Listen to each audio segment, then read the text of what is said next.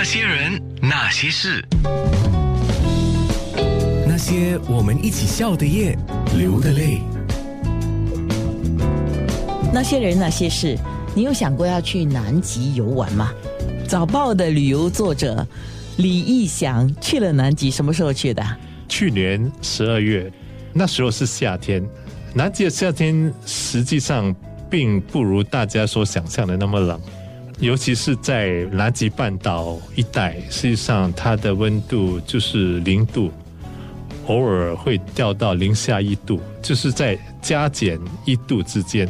这个温度，我相信如果穿足御寒衣服的话，应该是还可以的。因为我相信很多新加坡人，比如说去日本、去中国。冬天的时候，温度其实都低过零度。想象当中夏天可能是比零度还高，没想到它夏天已经零度。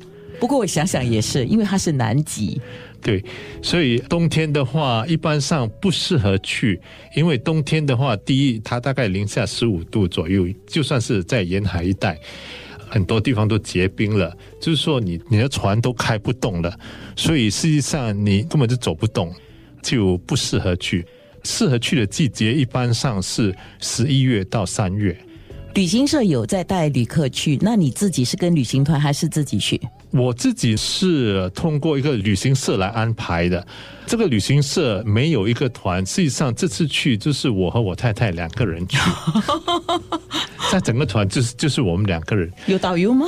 去到那里以后，我们就是会有当地的。就是所谓的导游，或者实际上这些南集团呢，他们都有一群人，这群人他们叫做探索队员。这些探索队员各有专长，他们就是我们当地的专业导游。讲英语，对，讲英语。不过这次呢，因为我们从世界各地来的，实际上有大概十一个国家参加。在那边参加这个团，因为有数目相当多的中国香港来的旅客，所以他们也请了一位中国的导游，会讲华语的，所以他们就很贴心，就是会考虑到有些游客可能英语不大行，所以他们就请了一个中国来的导游。嗯，等一下我们要听到李一祥如何。